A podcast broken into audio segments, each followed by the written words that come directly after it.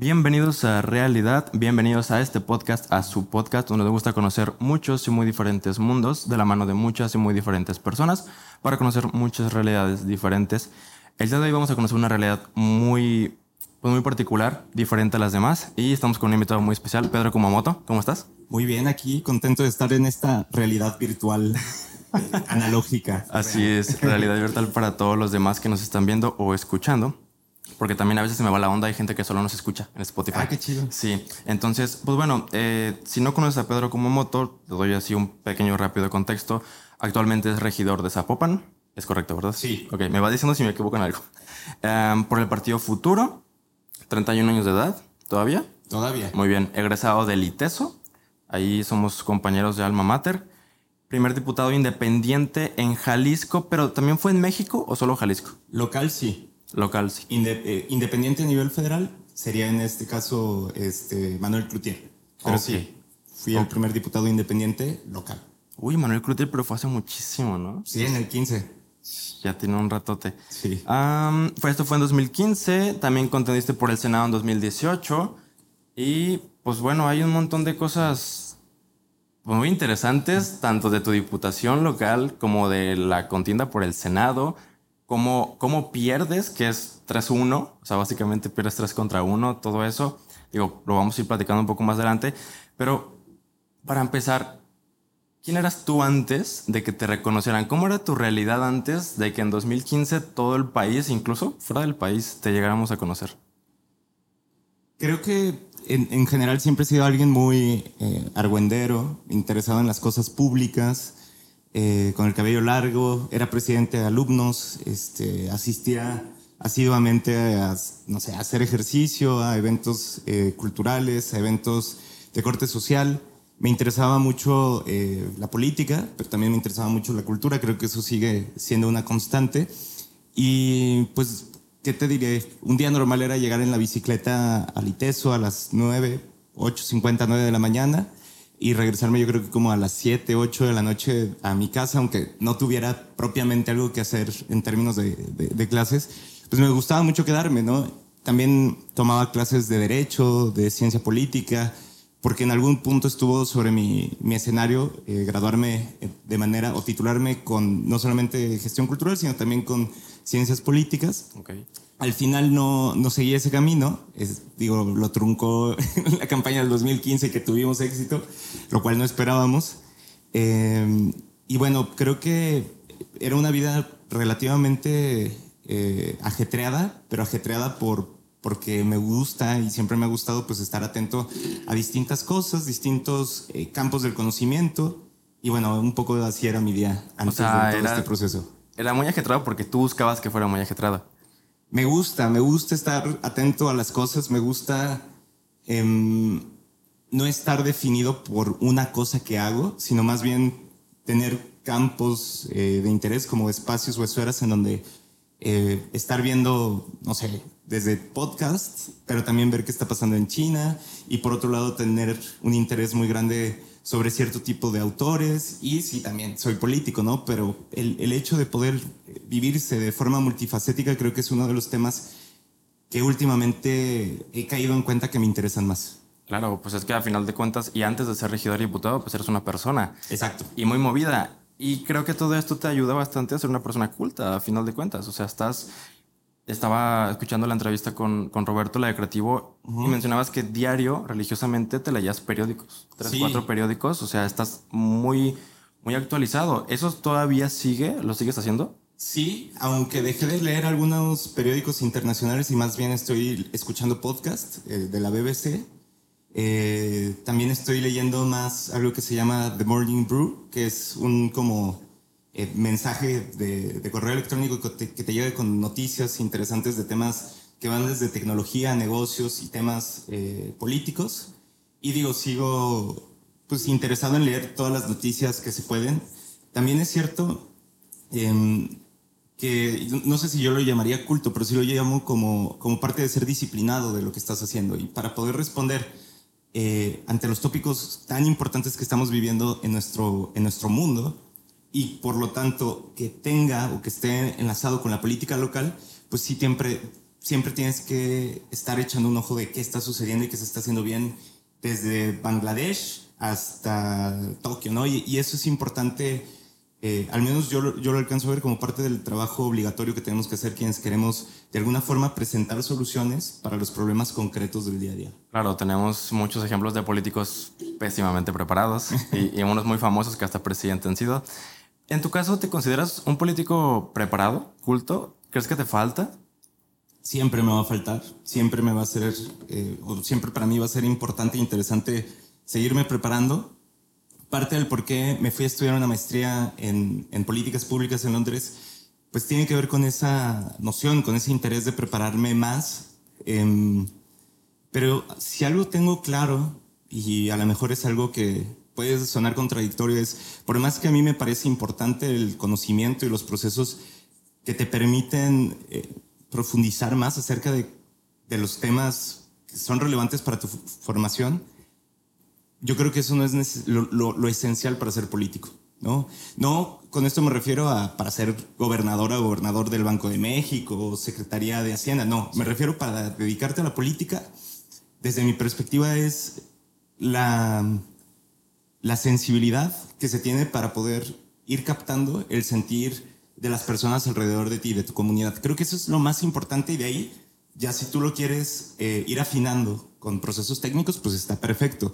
Pero la parte esencial del hacer política desde mi perspectiva es poder eh, de alguna manera sentir que algo está dentro de ti cuando otra persona está construyendo un problema, o sea, te plantea un, un problema, este, una solución, una idea de, cómo puedes cambiar esa comunidad. Entonces, te digo, por más que yo no me considero suficientemente preparado y que me encanta la idea de prepararme, eh, tengo la claridad de que este desdén por quienes no se preparan eh, técnicamente no puede ser la vía para, para hacer política. Ok, y me parece muy interesante lo que dices porque hemos tenido políticos muy, muy preparados. Un ejemplo es Carlos Salinas de Gortari, que era un hombre, claro. o sea, con, con estudios increíbles, pero eso no era lo mismo que tener humanidad y que ser un buen gobernante ni un buen político. Es, es exacto, ¿no? O sea, es esta parte de te tienes que rodear forzosamente de buenos técnicos si quieres hacer gran, un gran proceso. Pero creo que uno de los trabajos más importantes de un político tiene que ver con cómo ese, esa sensibilidad de lo que está sucediendo, ese entendimiento de los procesos sociales, se transforma en hacer un gran equipo de trabajo que te permita presentar soluciones poniendo al centro esas necesidades, ¿no? Entonces, sí, yo también coincido. Eh, tener un doctorado en Harvard no necesariamente eh, te da humanidad y tampoco que pases todos los días en el, en el, en el campo, ¿no? En el, con la gente, no necesariamente también significa que vas a, hacer, vas a saber hacer equipos y vas a poder eh, presentar soluciones, ¿no? Entonces, a veces me parece que es una dicotomía medio falsa, ¿no? Y muy, muy fácil para Twitter, pero muy difícil para la vida real, ¿no? ok, una breve parada técnica. Uh -huh. uh, sobre esto del, de lo técnico, de la pues, tecnocracia. Bueno, no tecnocracia porque no se elige con base en eso, pero ¿crees que es 50-50? ¿Crees que se necesita más humanidad que conocimientos técnicos? ¿O cómo has visto este balance y cómo lo empleas tú? Pues porque aparte de ti tienes un equipo de trabajo. Claro, no, y, y creo que lo que se alcanza a ver que hacemos forzosamente pasa por un equipo de trabajo y si está bien estructurado, si se está eh, bien alineado en cuanto a las capacidades, en cuanto al, al, interés y a la entrega al respecto de las causas, creo que se pueden lograr muchísimas cosas. No sé si son porcentajes, lo que sí tengo muy cierto es que por muchos años lo que entendemos como política no ha servido a las causas necesariamente, sino administrado la inercia y a través de esa administración de la inercia se ha hecho profundamente rica, alejada y finalmente poco atractiva para quienes no se ven a sí mismas, a sí mismos como deshonestos o corruptos. Entonces, creo que a, habrá que ver, habrá que, eh, ¿cómo decirlo? Impulsar que más personas que están tratando de construir soluciones para los problemas que está enfrentando el mundo, también vean en la política como un espacio de posibilidades. Mucha gente hoy se va a las organizaciones no gubernamentales, al mundo de la tecnología, a las startups, a, digamos, di diversos espacios, lo cual no está mal. Sin embargo, también es un reflejo de que la política no está siendo un espacio atractivo para enormes talentos que sí son necesarios en este espacio. E insisto, no estoy diciendo con esto que en la política no haya gente talentosa, lo que digo es, si fuera un sitio en donde una persona que no tiene conexiones con, con, nadie, ¿no? Con, digamos, con, con, estos políticos, ¿no? con este mundo de antaño de, de, la grilla, alguien que dice, quiero ser honesto, y alguien que dice, quiero em, poder tener estabilidad sin depender de una campaña política, si lográramos construir esos tres escenarios, probablemente la política en el país luciría mucho, muy distinta. Y creo que ese es uno de los objetivos que tenemos. Por ejemplo, que se pueda entrar a trabajar aquí al ayuntamiento, no por haber pegado calcas, sino por hacer un examen de oposición. O tener un paro adentro. Exacto, ¿no? Este, o haber pagado en la campaña, ¿no? Y es, no, ¿qué tal si lo hacen a través de un examen que te demuestre que tienen las habilidades, las competencias, un proceso de entrevistas interesante, eh, que allá quienes están aquí adentro puedan tomar cursos, capacitaciones, que puedan tener eh, espacios tanto académicos, pero también cómo servir mejor, cómo tener, por ejemplo, más empatía para quienes han sido víctimas de un crimen o para quienes están teniendo un problema comunitario, cómo solucionarlo, porque el vecino a las 5 de la mañana sigue con la música y entonces cómo solucionarlo. Es decir, es este balance entre sí tener un entendimiento de las nuevas figuras que van apareciendo en el derecho, pero también por otro lado, en procesos de capacitación para poder atender de una forma mucho más cercana, mucho más eh, estructurada a la comunidad. Y creo que eso es un poco del por qué creo que no van separadas esta parte de lo político y lo técnico.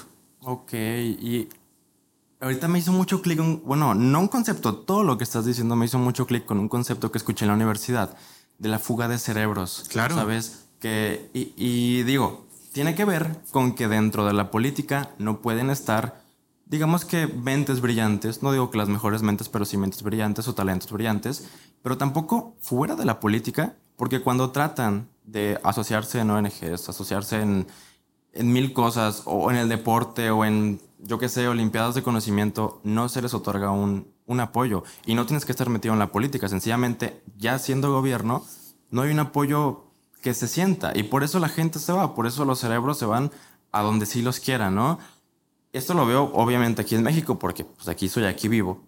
Tú has tenido la oportunidad de estudiar en el extranjero y, bueno, te informas bastante, conoces, creo que algo más que, que muchos de los que estamos oyendo esto sobre política fuera de México. ¿Tú crees que este problema de la fuga de cerebros y de la falta del apoyo hacia los talentos o de la integración a la política es propio de México o viene Latinoamérica, del mundo en general, del capitalismo? ¿Cómo lo ves?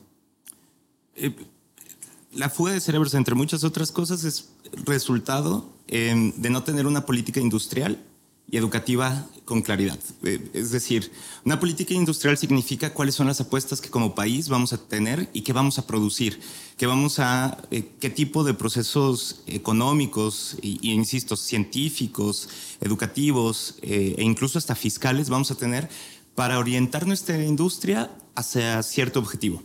Un ejemplo de qué ha funcionado o que creo que podría funcionar bien es este sistema de clúster que se llama, que está, por ejemplo, en Querétaro, la parte de aeronáutica. Es decir, tengo un aeropuerto, tengo ensambladoras, tengo una universidad, estoy captando aparte talentos de otras partes del mundo para poder construir este clúster, este, digamos, como sistema eh, complejo, en donde voy a tratar de construir desde los asientos del avión hasta las últimas eh, el, software que va a manejar la turbina de Bombardier, ¿no? Este tipo de procesos, que son ya puestas entre sociedad, es decir, entre la, iniciativa privada, las universidades, entre la política, creo que son uno de los caminos que ha demostrado por más años éxito. Lombardía, en el norte de Italia, lo hace desde hace 200 años con automóviles. En Manchester, en la región, desde, digamos, en esa región, desde hace 400 años en temas relacionados con textiles.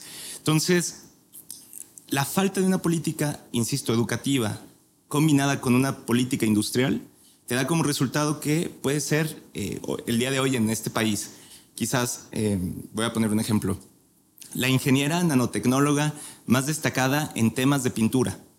Pero si no lo vemos reflejado en procesos industriales en donde seas una, una digamos, que, que exista una demanda de este tipo de perfiles, pues te vas a ir a donde le estén apostando a probablemente eh, a cambiar la lógica con la que se hacen los, eh, los paneles para construir edificios y porque precisamente esta innovación que estás dando va a ahorrar energía o va a generar captación de dióxido de carbono, que por cierto este adelanto sí existe ya en México y es, digamos, una patente mexicana.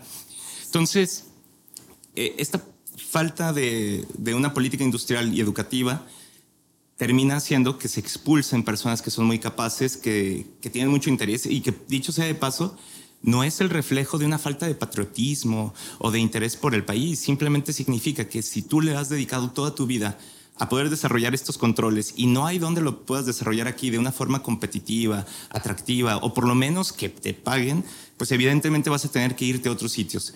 Eso es por un lado y yo diría que...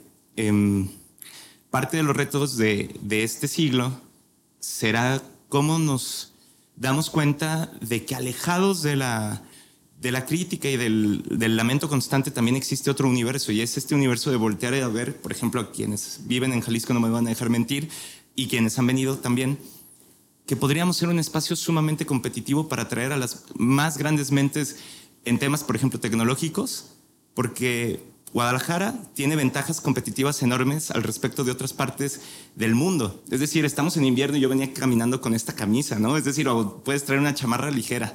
Puedes, por otro lado, ir al lago más grande de, de México en 40 minutos. Tienes un aeropuerto que te conecta ya con Europa, con Estados Unidos y no, hoy por hoy, no comerciales, pero sí para temas de, de paquetería con Asia. Estás en uso horario perfecto para estar hablando con Nueva York, con Tokio, este, también puedes estar hablando con la costa oeste de Estados Unidos y con Europa. Las, digamos, las inversiones inmobiliarias referente a Silicon Valley o a Nueva York o a Denver están mucho, muy por debajo. Y los sueldos, pues puedes seguir percibiendo los mismos, pero con la claridad de que el trabajo a distancia te permite seguir chambeando en grandes empresas de tecnología. Entonces, por ejemplo, voltear a ver eso y decir, ok, este, desde Tapalpa, Tequila, Chapala, el Bajío, todos los elementos de la ciudad. Una ciudad que tiene, eh, me parece, uno de, los enclaves gastronómicos más importantes del país y más propositivos.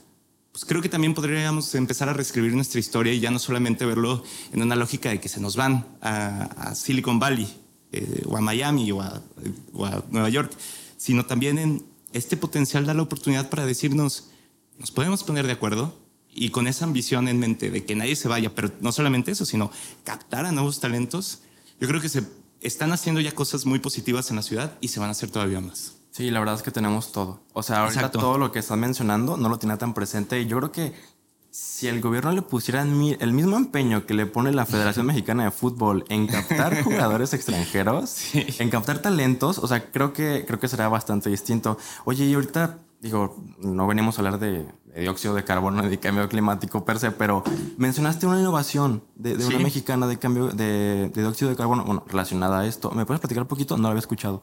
Bueno, es una, entiendo que es una patente mexicana que están trabajando con dos temas particularmente, que es con una pintura que capta dióxido de carbono y lo, de alguna forma, los componentes que tienen lo terminan transformando en oxígeno y en agua, ¿no? Entonces eso es algo muy interesante. Y otra que estaba escuchando y que también es mexicana es que a través de captar la luz durante el día de estos paneles, en la noche eh, producen luz eh, para, digamos, para, para, para, para dentro del, del, edificio. Entonces, si nos escuchan quienes lo crearon, pues estaría padrísimo que cayeran, porque yo nada más lo escuché entre pasillos de una exposición pero creo que es muy importante lo que está sucediendo. En México hay muchísimos talentos, en México hay muchísimas personas dispuestas a poner sus manos para hacerle frente a la crisis climática, de seguridad, eh, de educación, de rezago. Eh, y creo que también eso es importante reconocerlo, porque en este ciclo de desesperanza y tristeza y letargo,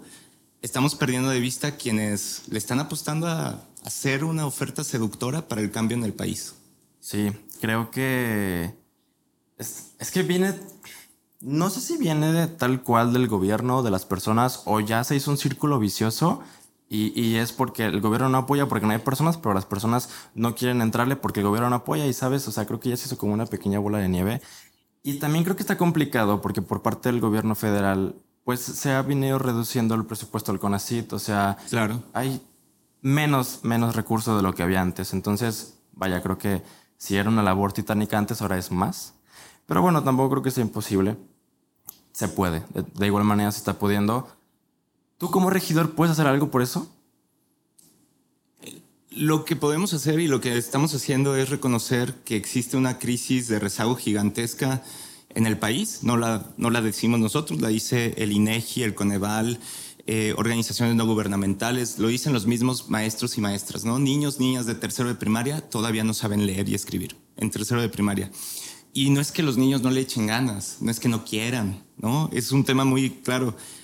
En todo el mundo pasó, no solamente en México, que quienes tuvieron a clases a distancia, es decir, a través de la computadora o del celular, perdieron eh, meses. Es decir, incluso aunque fueron y tomaron las clases que se daban presencialmente, las tomaron en línea, eh, la estadística es que hay países que perdieron hasta año y medio, como Brasil, y México en particular perdió la mitad del año. Es decir, incluso que si estabas conectado en línea todos los días a tiempo y tus papás te acompañaban en el, proceso, existieron grandes brechas. Ahora imagínense quienes no tenían, no sé, una compu, una tablet, un celular para cada quien en, en, en casa, que eran la inmensa mayoría de las familias Dos, imaginemos también que a esto se le suma los procesos de violencia, de adicciones, los procesos eh, pues de falta de espacios públicos, guarderías, hasta eh, el miedo a salir a la calle porque hay violencia todos los días.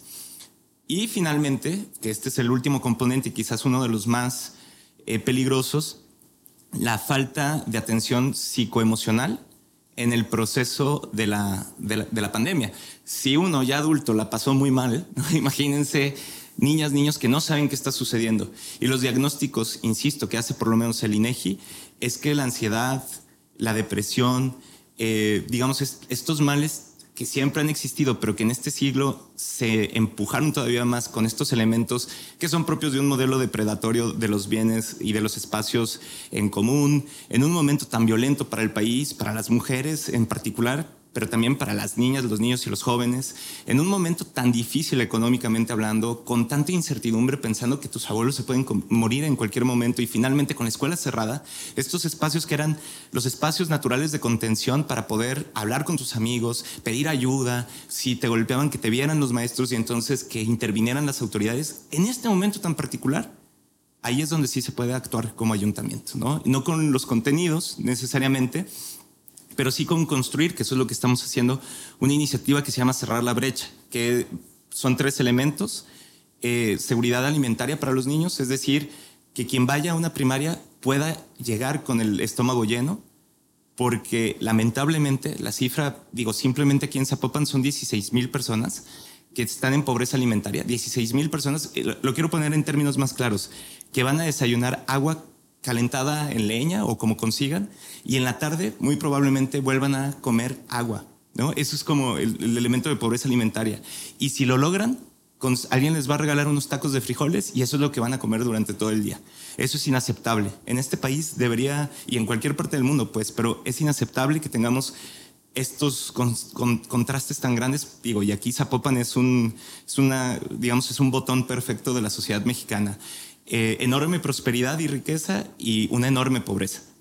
Segundo, no, no, adelante. Segundo, eh, regularización, particularmente lectoescritura y habilidades matemáticas fundamentales. Y aunque a mí no me gusten las matemáticas, son importantes para el desarrollo de procesos lógicos y, digamos, en general para el, el desarrollo cognitivo. Y tercero, atención psicoemocional, que ahí vamos a hacer una alianza con la Universidad de Guadalajara y yo espero que con muchas universidades más para que servicios sociales, para que los centros que están activando de atención telefónica, que da seguimiento a casos no graves de depresión, ansiedad y otros eh, trastornos o condiciones, pues puedan estar al servicio particularmente de las niñas, niños y jóvenes. Ojo, particularmente, porque evidentemente pues esto tiene que ser para toda la sociedad, sin embargo hay que reconocer que tú y yo y quienes nos están viendo, pues tuvimos la suerte de ir a, la universidad o a la prepa en, en, persona. Ahora imagínense cómo lo vivieron todos los procesos que vienen en la adolescencia y en la niñez. Vivirlos solos en tu casa. Entonces hay que darles también un espacio prioritario. Un poco eso es lo que estamos haciendo desde, desde bueno, estaremos trabajando para lograrlo durante 2022. Y creo que esa es la lógica en la que trato de plantear, sí, hay mil problemas y hay mil razones o pretextos para no actuar. No me toques del gobierno federal, es el estatal. Ay, no, pues la pandemia nosotros no la mandamos. Ay, no, pues que los niños le echen ganas para salir adelante de, de esto. No sé si me explico. Sí, sí, sí. Y aquí el tema es que tenemos que construir sobre lo que hay, con las complejidades que existen y sacando lo mejor de cada uno de los actores. Y también desde tu trinchera, porque creo que las personas tienen que entender que el poder legislativo no es lo mismo que el poder ejecutivo, ambos tienen diferentes alcances y no te pueden pedir lo mismo que el presidente municipal o el gobernador, o sea, no puedes, sencillamente, aunque quisieras, no puedes. Pero también está muy bien que le intentes, incluso aunque rayes en la rayita, vale la redundancia del ejecutivo, porque precisamente por eso mismo, de que te escudas en que no, es que no me toca, ¿sabes? Esa no es de mi división, no es de mi departamento, no es de mi poder. Terminan sin hacer nada. Y, es bastante cómodo, pues, cuando recibes un sueldo, cuando no te están auditando. Y vamos, mm, digamos que son como los políticos de siempre, si, si, queremos darles una etiqueta. Y ahorita me llamó la atención, ahorita que dijiste lo de el échale ganas, ¿no? Que a los niños se le dice lo del échale ganas. Y precisamente en la misma entrevista de Creativo mencionabas esto de la échale ganas, o sea, que es algo que tú, tú ves bastante contraproducente en la sociedad. Y yo creo que no solo en los niños que van a la escuela. Te, ¿Cómo te diste cuenta que, que, esto no funciona? O sea, va, va, por el lado de que pues, la meritocracia no, no es el camino, que quiero entender, ¿no? O por ahí lo sentí. ¿Cómo te diste cuenta que la meritocracia no sirve? ¿Te pasó a ti? ¿Lo viste fuera? ¿Fue leyendo? ¿Te tocó experimentar en cabeza propia? Bueno, vino de muchas formas, como bien lo mencionas. Creo que em, es un tema ampliamente eh, demostrado a través de la parte académica, pero finalmente hay un ejercicio muy simple que yo invitaría a quienes nos escuchan y bien lo hagan, que es pensar en alguien en un municipio cercano, digamos como conurbado, en una mujer que tiene una hija, ella es madre soltera, tiene una hija, trabaja ocho horas, se traslada dos horas. En este caso yo siempre digo Tlajomulco porque es donde particularmente hubo una apuesta de vivienda eh, errónea para el desarrollo de la ciudad. Entonces tienen que hacer entre hora y media dos horas de ida y de regreso para poder ir al centro laboral y regresar a su casa. Pensemos que esa niña, eh, aunque le eche todas las ganas del mundo, va a tener brechas sustanciales, enormes, que van a evitar que se desarrolle todo el potencial de ella. No es porque le falte capacidad, no es porque no le eche ganas, es porque probablemente ella no tenga acceso a una guardería, que cuando vaya a la escuela probablemente tenga miedo de salir a la calle porque existen eh, eh, menudistas o porque existen procesos de violencia hacia ella, porque no hay banquetas, porque no hay espacios públicos, porque cuando termine la secundaria o la preparatoria probablemente no tenga acceso a salud sexual, es decir, anticonceptivos, y puede ser que también caiga en esta cifra en donde somos lamentablemente campeones en México, que es en el embarazo infantil y juvenil. Puede ser que quiera llegar a la universidad y que los pocos espacios ya estén reservados para quienes han dedicado toda su vida en contestar bien los exámenes de admisión de la Universidad de Guadalajara. Y finalmente, con esto lo que trato de decir es, y ahora pensemos la vida del niño más rico de nuestros municipios, nuestras capitales, cómo va a ser de distinto al respecto de las ganas. Las ganas pueden ser las mismas, el esfuerzo puede ser el mismo. Sin embargo, las puertas se abren de manera distinta para uno y para otra. Entonces, parte del por qué estoy en la política es precisamente para poder responder ante esto, que es cómo hacemos para que esta niña y este niño tengan las mismas posibilidades en términos de lo que nos toca estructuralmente. Educación, eh, acceso a una vida libre de violencia, salud por si se enferma, que pueda transitar en transporte público sola o solo en toda la metrópoli, sin miedo a que le vaya a pasar algo. Creo que esos son los elementos en los que podemos eh, plantear y se puede todavía como tocar, asir de una forma mucho más clara que no se tratan de ganas. Claro, son importantes. No estoy diciendo con esto que hay que justificar la falta de aplomo, eh, valentía, constancia, disciplina eso es algo que me parece muy importante, pero es un componente eh, menor frente a otros, otros elementos. Y claro, luego salen estos casos de, no, mira, en la cultura del esfuerzo se pudo construir esta persona que llegó de otra parte del, del mundo, del país, que no tenía nada. Sí, esa historia se parece mucho a la de mi bisabuelo y mi abuelo pero son casos extraordinarios. ¿En el qué sentido? No me refiero a que son buenos o bonitos. Son extraordinarios porque no son la media. Tuvieron 200 condiciones que fueron distintas y que se dieron. Pero esto no tiene que entenderse como la regla y por el contrario, es como si aplaudiéramos eh, y dijéramos que todos podemos correr como Usain Bolt, este, es un caso que se puede, ¿no? Claro que se puede, pero hazlo. No sé si me explico. Esos son los elementos en donde tenemos que empezar a plantearnos cómo rompemos con esos modelos tan asimétricos sobre concentración de poder, sobre concentración de recursos, sobre concentración incluso de relaciones, en, el sentido de un niño que fue, o ya un joven que fue a Harvard, pues muy probablemente nunca va a caer en pobreza alimentaria, porque por lo menos un CEO amigo de, de una de, su generación, pues por, por, por más mal que lo esté haciendo, pues probablemente va a encontrar un espacio en donde le puedan dar un trabajo. Este no es el caso de la inmensa mayoría de la gente que no tiene relación con personas que son dueñas o dueños de empresas, por poner un ejemplo. Sí, creo que, creo que echarle ganas es un factor de higiene. Tiene que estar. ah, claro, exacto. Tiene que estar. No, no, no hay.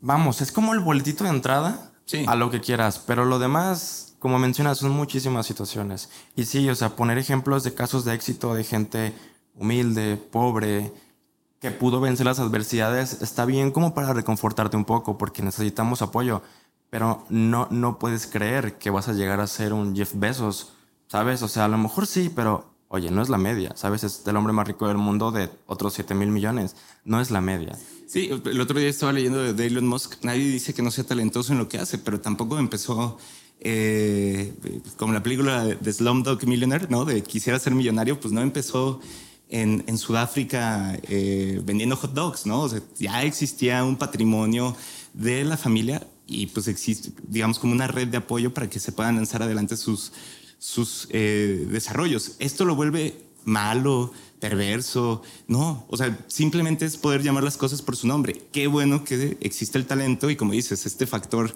de higiene me gusta, me lo voy a llevar, que son las ganas, ¿no? Pero no basta, no basta tener ganas.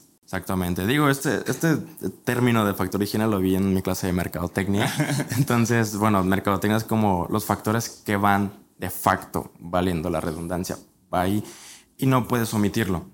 Oye, ahorita que mencionaste los exámenes de admisión de la UDG, me pareció muy interesante la forma en la que lo abordaste. ¿Estás de acuerdo en que las personas entren todo el contexto, que entren a estudiar a la universidad pública por un examen y que aparte exista esta industria previa de los cursos, de que te preparen, que vamos, está apadrinada por la misma ODG. ¿Qué piensas sobre esto? Es sumamente complejo este tema y creo que es algo que sigo tratando de hacerme una opinión y quiero explicarme. Cuando generas los exámenes de admisión, definitivamente es un proceso eh, para poder seleccionar quiénes están y quiénes no están, ¿no? ¿Por qué? Porque no tienen la preparación, la comprensión de ciertas materias o simplemente, también puede ser el caso en algunas universidades, porque tu matrícula de profesores te da para 100 alumnas y alumnos y, no puedes meter 102, aunque o 104 o 108 alumnos. Y eso no necesariamente está mal. A ver, si tú tienes eh, las capacidades lectoescritoras de alguien de secundaria, el, digamos, proceso educativo podría ser mucho, muy pesado para todos los demás y podrían detenerse el proceso, ¿no? Digamos, esa es como la premisa detrás de eso. Entonces, hasta que tú te prepares lo suficiente para estar dentro de la media, pues no puedes participar en el proceso educativo. ¿Se entiende? Pero esto, y, y creo que esa es como la parte más importante, ha alejado del espíritu original del por qué existe una escuela pública.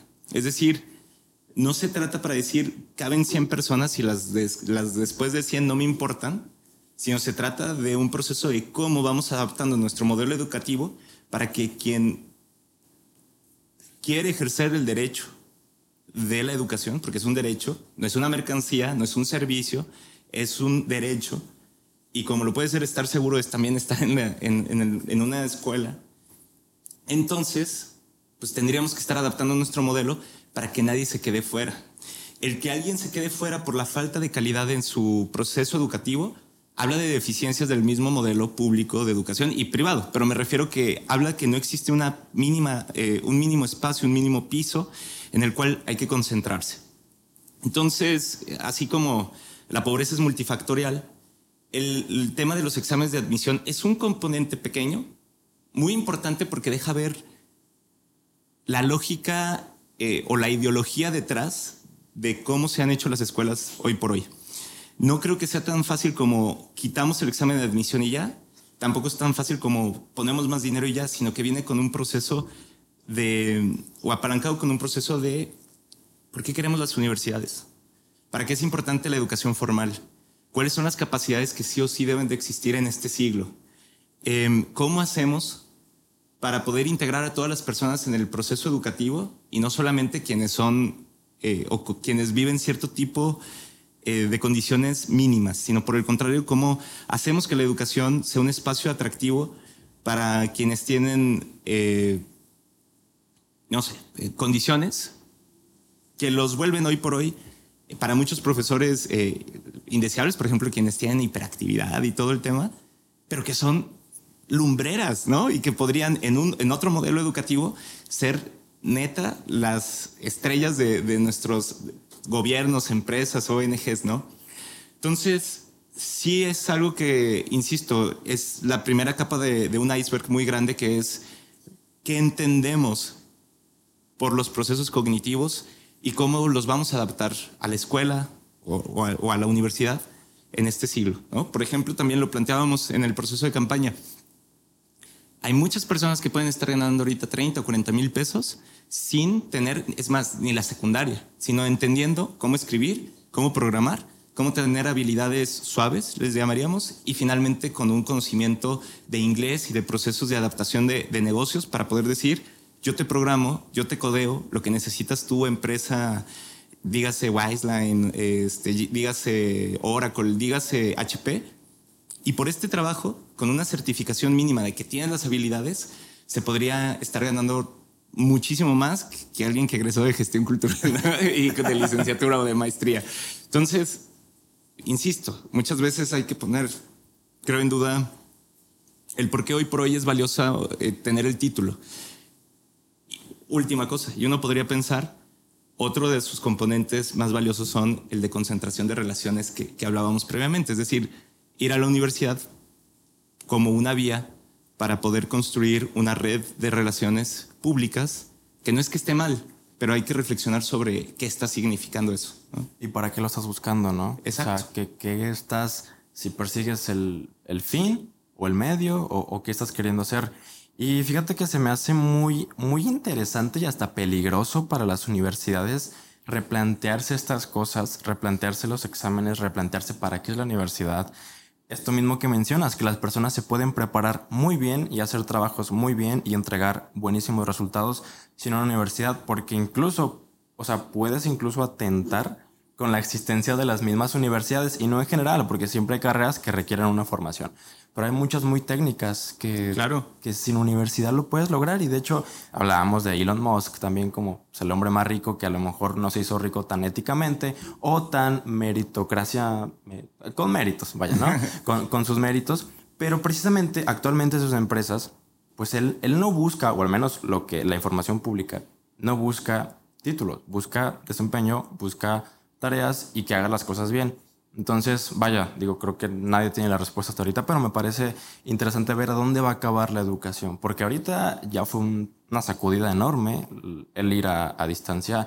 Yo sigo actualmente estudiando ahí en el ITESO y tenía muchísimos compañeros que o se dieron de baja, se fueron a trabajar a Estados Unidos, ya se quedaron porque ya encontraron dinero.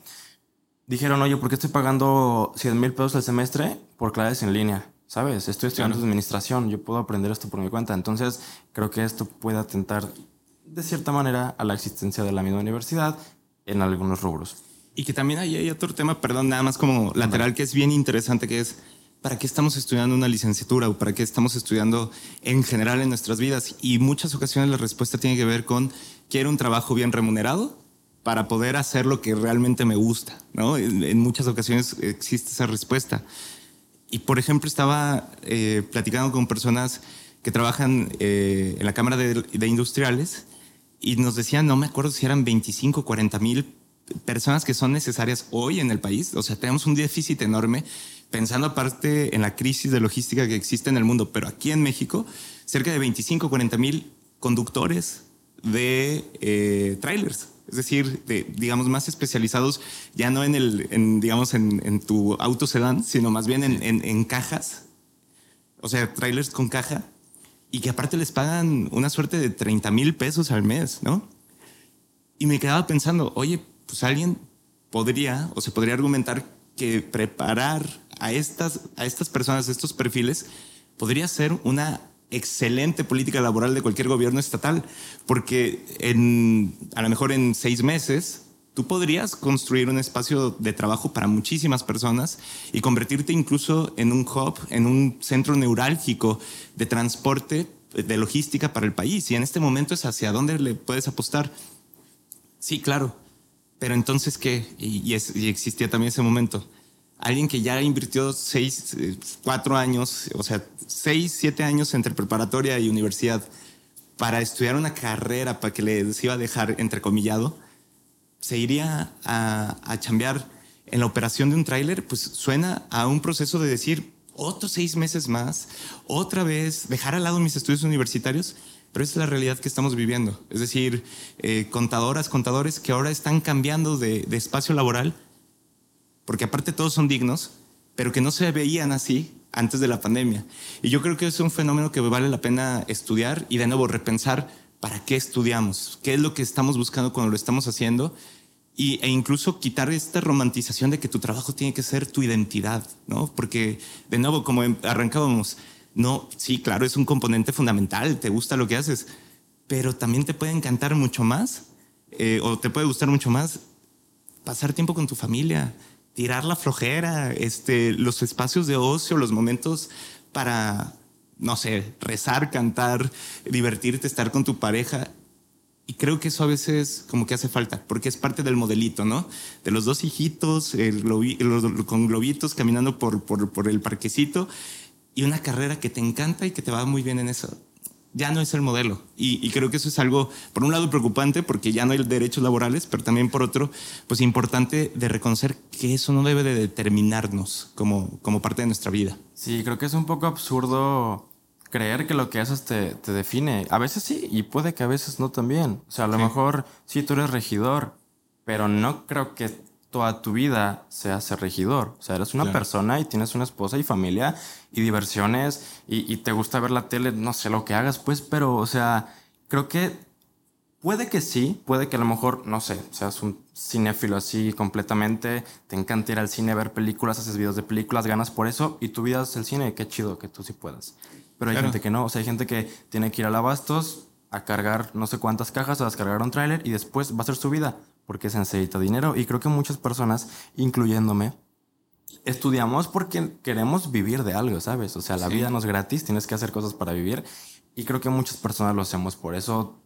No todas, creo que hay casos que lo hacen por diversión, así como tengo profesores que tienen sus empresas, sus trabajos y van a dar clases para espabilarse, ¿no? Sí. está perfecto. Pero en caso de la educación, creo que es la mayoría. ¿Tú para qué estudiaste?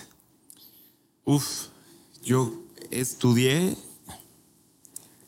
En un principio, creo que para hacer política. ¿Por qué?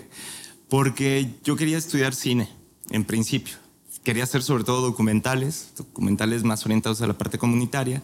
Luego no me aceptan tres veces en la universidad. ¿En el quad? En el quad y en el, y en el CUEC. O sea, el CUEC en la universidad, en, la UNAM y, y, en el quad aquí en, Guadalajara. Y entonces me meto más en el mundo, mundo del arte y me empieza a interesar más la parte de tras bambalinas, la de producción, de estar, lograr que algo suceda, una, una idea de una obra, de un taller, de un concierto, ver la parte creativa, imaginárnoslo y que suceda y que pase esas de las cosas que más me emocionan. Entonces, eh, en el proceso me voy dando cuenta de, de mi quehacer político, del interés en la, en la, parte pública y creo que en general todo el tiempo fue porque me interesan mucho las personas, ¿no? Evidentemente el dinero no, porque primero les dije a mis papás que iba a ser poeta, bueno, cine, eh, cineasta, luego poeta y bueno, ya después gestor cultural y finalmente diputado, ¿no? Esa, fue, como la línea de, evolución de, trabajos. Estábamos riéndonos de eso este fin de semana mi mamá y yo, ¿no? Entonces, sí, ha, sido como... Eh, todo menos estable y claro. Ok, entonces tú buscaste primero como hacer lo que te gustaba antes que el dinero. Sí, digo, evidentemente esa es también otra conversación, ¿no? El dinero es importante para algunas cosas, pero es irrelevante en otras conversaciones.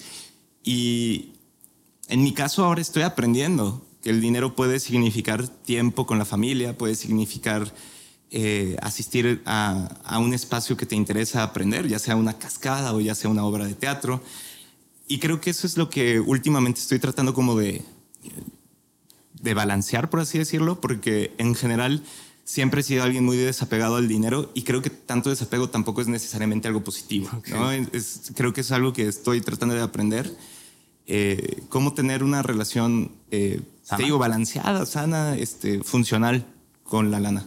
Oye, ¿y esto vino, lo reconoces que es parte de, de, un privilegio que tuviste, ser afortunado, de que no tuviste que preocuparte por llevar dinero a tu casa? O sea, ¿tenías una situación acomodada que te permitía hacer lo que te gustaba? ¿O cómo vivías esta parte de ser coloquialmente estudiambre, sabes? O sea, sí. de que la gente que tiene que trabajar y estudiar. Yo creo que en mis años más formativos eh, sí tuve ese privilegio y definitivamente eso constituye una parte de mi relación con el dinero pero después, eh, en la preparatoria, las cosas empezaron a ir muy mal en casa, muy, muy mal. Y eso abrió como otra ventana y otra relación, que es vivir este proceso a pesar de las condiciones económicas de la familia, como una suerte de rebeldía, ¿no? A lo mejor algunos eh, se pintaron el pelo o se lo dejaron largo, o a lo mejor otras, otros se fueron a vivir a otra ciudad a estudiar lo que querían a pesar de que sus papás les decían, cuidado, bueno, yo hice todas esas, pero sumado a ello, sí. lo tuve que financiar, ¿no? Eh, a través de haber sido eh, actor, haber tenido distintos trabajos, o sea, todo giraba en torno a, insisto, como una suerte de rebeldía, de vocación de decir, todo lo que yo pueda hacer de dinero tiene que ir para, para esto que me importa, que es el cine, que es el arte, que es el teatro, que es eh, buscar una forma para relacionarse con los demás a través de, de esta otra vía. Entonces, creo que viví las dos cosas y, y fueron muy aleccionadoras. Ok, eh, digo, obviamente todo eso te ha llevado a ser pues el Kuma que eres ahorita, ¿no? Actualmente. Sí, claro. Oye, eh, tengo más preguntas. Solo que me dijeron que hay. Yo también tengo muchas. Ahora viene la, la, la, la, entrevista al revés. No. no, si tienes alguna adelante. ¿eh? Hay pocas respuestas. Solo que me mencionaba, pues hay un tiempo limitado. Ahorita pues, estás, eres regidor actualmente en este momento. Es lunes, entonces supongo que hay muchas actividades. Eh, ya no continúo con esto por lo mismo del tiempo. Hay unas preguntas por acá que son un tanto rápidas, random, bueno, no tan rápidas, random. Contéstalas como gustes, breve okay. o no breve. Más eh, random que hablar de Elon Musk y, y, de la pintura que capta el dióxido de carbono en, en, en, un, en, menos de 30 minutos. creo, que, creo que es parecido. Okay. Eh, mira, la dinámica es, las vas sacando, las lees en voz alta okay. y las contestas. Ok. AMLO es la esperanza de México y por qué? Son dos preguntas. la justificación, pues. No, a ver, él coincidirá conmigo, la esperanza de México es el pueblo de México. No vamos a ser ningún político. Y, lo digo porque un poco lo que planteábamos antes, la política y el político es el perfecto pretexto para que también una persona que no está en la política diga que todo está mal. Y creo que este proceso de, de un círculo virtuoso que tiene que iniciar también tiene que arrancar por reconocer que eh, nosotros somos el resultado de una sociedad. No somos, no venimos de otro planeta, sino que somos una manifestación si tú quieres, con más vicios y con ciertos errores, pero no, no tan extranjera de, de la media de, de, de, la sociedad, ¿no? Entonces, yo creo que la esperanza está en, en, las personas, definitivamente. Buenísima respuesta. Ok, gracias. A ver, ¿otra? ¿O cuántas son, eh? Son, creo que ocho. Ah, o sea, todas. Sí, se ah, puede, y si gustas, échale, adelante. Échale. ¿Qué querías ser cuando eras niño? Paleontólogo. Paleontólogo, de verdad. Sí, bueno, primero historiador, luego paleontólogo cuando vi Jurassic Park. Eh, okay. pero siempre la historia ha sido lo que, de lo que más me, me gusta. A ver, ¿qué harías si el dinero no fuera un problema? Yo creo que más o menos lo que estoy haciendo. ¿Ver por la gente? Pues no sé si eh, estar con la gente. Y creo que estar con las personas es algo que, que me maravilla, me emociona y a través del arte, la política, de la gastronomía, este, a lo mejor le dedicaría más tiempo a aprender a cocinar. Sí. Creo que eso sí, me encanta cocinar, pero... ¿Sabes cocinar? Bien, eh, no excelente. Ok. O sea, bien. Entonces creo que... Sí, sí, sí. Creo que me, me dedicaría más tiempo a eso. Excelente. Eh, saber el día o la forma de morir y por qué. No, es uno u ah. otro. Ah, ok. No, pues no, no me interesa. Voy a morir. Pero si te diéramos a elegir. Ah, o Tienes sea, que elegir tengo- un camino. ¿Cómo morir o el día que vas a morir? ¿Qué será? No sé, ¿eh? Em, creo que el día, a lo mejor. a lo mejor. Pero no te gustaría ninguno, pues. Sí, no, pues es que, insisto, es la única certidumbre que tenemos, ¿no? Y la Entonces, que más nos causa conflicto. Sí, últimamente más. Eh, a ver, el hombre inventó a Dios y porque, uff, este, ¿qué será? Pues lo que entendemos como Dios, yo creo que sí. La humanidad le ha dedicado mucho tiempo a eso. Porque hay que explicar cosas que no se pueden explicar. Y esa es una afición muy humana. Y a veces es importante que los misterios también prevalezcan y que sepamos navegar con esos misterios. A ver. No hay de otra. Igual no, no los vas a, Exacto. vas a ver. Te ha detenido la policía muchas veces. Menciona una ocasión memorable. Yo creo que una de las ocasiones más memorables, ¿y por qué digo muchas? Este, porque pues, yo crecí en, en el México de la guerra contra el narcotráfico de Calderón y yo era moreno, alto, pelo largo y siempre me veía muy hippie. Entonces pues, me detenían una cantidad de veces, o sea, todas las semanas o dos, cada dos semanas me detenían, ¿no? Nunca me, nunca me metieron a un proceso de, digamos, de separos o cualquier cosa porque pues no tenían materia. El tema era la aportación de rostro, ¿no? Em, y una de las más memorables que me acuerdo, más bien no fue a mí, sino yo venía en la bicicleta, de hecho, de regreso de, de la universidad, y veo que están deteniendo a- al hermano de un amigo, y me quedé a hacer un desmadre, o sea, porque era como, pues, ¿por qué? ¿Por qué? ¿No? Y luego se sumaron como más gente, y yo creo que fue como un momento en donde a través de, de vivirlo tantas veces, como que ya no podía, ya no me podía contener en el, en el sentido, digo, evidentemente no, no hubo contacto físico, ni mucho menos, pero ya estaba tan harto de esto, de, de sentir que para donde fuéramos nos iban a detener, que yo creo que se catalizó porque se sumaron, te digo, locatarios, otras personas que iban pasando, y fue un momento para el país muy duro, no solamente para, para nosotros, ¿no? Y pues también por eso estoy aquí, para, porque también eso es otra cosa que he aprendido. Cada caso y cada ser humano que te encuentras en la policía, increíble, ¿no? Entonces, hay que aprender de, de, de qué podemos hacer para acompañarles para que sean muchas y muchos más quienes están también innovando desde allá. Sí, y humanizarlos, porque a veces creemos que solo son personas con armas y ya, y son humanos. Claro. Me gustaría tener hijos y por qué? Pues sí, he pasado por no y luego porque sí. No sé. Y ahorita vas Este, en un sí. No, sí, sí. Y no sé, es. Creo que es más un- una parte de cuidado de la otra persona. O sea, últimamente empezó quizás como con, con animales, con, con- con la naturaleza, como cuidarla. Luego como con perros, o adoptamos un perro y todo. Luego conocimos, conocí a mi sobrina, o sea, nació mi sobrina y cuidarla también ha sido. Y desde luego que quienes me escuchan y, o nos ven dirán, no es para nada lo mismo tener un hijo. Estoy de acuerdo. Pero eh, algo, algo conecté con, insisto, con el cuidado. Y quien no quiera tenerlos me parece bien. Y quien quiera tener, eh, a lo mejor 10 días no tantos, ¿no? pero, pero que los que quieran tener, pues también me parece bien. ¿no? Creo que, más bien creo que es una postura sumamente personal al respecto de, de- de cómo se vive uno. A Sí, completamente. Penúltima. Las quesadillas llevan queso, pues su nombre lo dice, ¿no? Es que hay un gran debate, pero sí. Mm, Yo creo que es más bien. Nah, ya Llevan no voy a queso, decir nada. Iba a decir, es como irle al Atlas, pero bueno, ¿qué, qué pasó? acabo de ganar. Exacto, ¿no? Entonces, en una de esas, las quesadillas se muestran no llevan queso. ¿no? Híjole.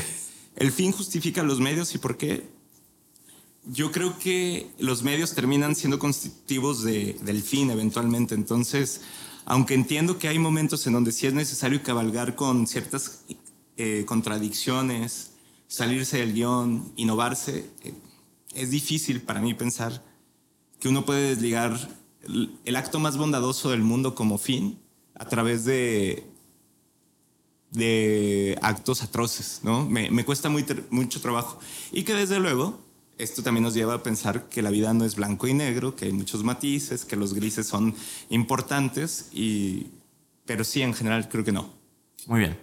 Pues ya están respondidas todas. Acá se quedan otras por si después hay una segunda parte o una continuación. Órale. Yo te agradezco mucho, Pedro, por tu tiempo. a lo mejor que- para entonces ya sé cocinar.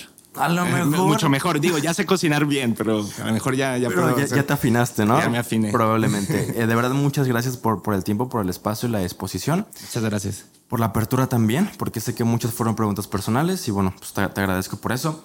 Te agradezco a ti que estás viendo esto que estás escuchando esto por quedarte hasta el final. Si llegaste hasta acá, comenta un balón de fútbol sin contexto, solo para saber que llegaste hasta acá. Te agradezco mucho nuevamente por estar por acá.